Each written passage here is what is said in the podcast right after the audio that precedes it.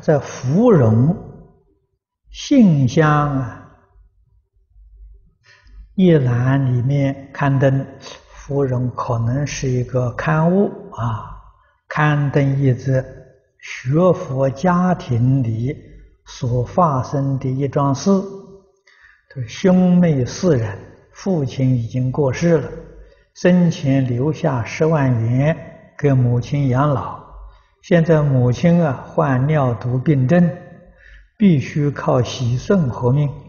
说老大、老三啊、老二、老三呢，都是学佛的，发心当义工，到处捐款慈善功德。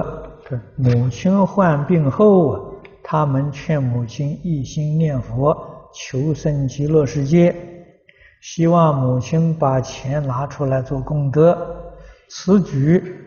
引起呃引起他的小弟强烈反对，责骂兄长们没有良心啊，置母亲生死不顾，说了很多。呃，请问师父，到底谁对？都对。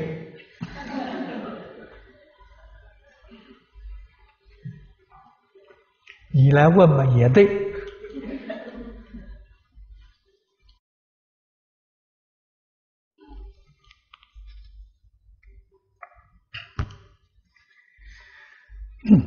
这个学佛的人，他懂得佛法里面讲的道理啊。人在生病的时候，他真懂得这个道理，把医药费捐出去啊，帮助别的病苦的人，自己一心念佛求生净土，业障确实消除了。如果他还有寿命，他病会好啊。如果他寿命到了，他可以提前往生，啊，这是学佛的一面。对了，那个不学佛的人说呢，你把你自己这个病这么重，把医药费捐掉了，啊，这个是世世俗人情的看法，啊，你也不能说他错，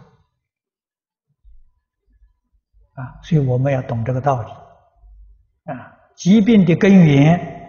一般讲有三类啊，第一种生理的疾病，是你的饮食起居不懂得调理啊，这些病痛，这个医疗可以帮助你。第二种病痛啊，是冤亲债主找在身上啊，所谓是无形的东西附身。这个比较麻烦啊，这个是医药啊没有办法治疗的啊，这种病现在很多啊。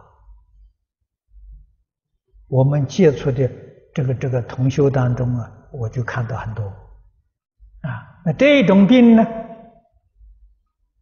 要调节啊。你像那个慈悲三昧水忏悟大过失得的病，就属于这一类的。啊，这个可以用佛法讲超度调节，他接受了，他就走了。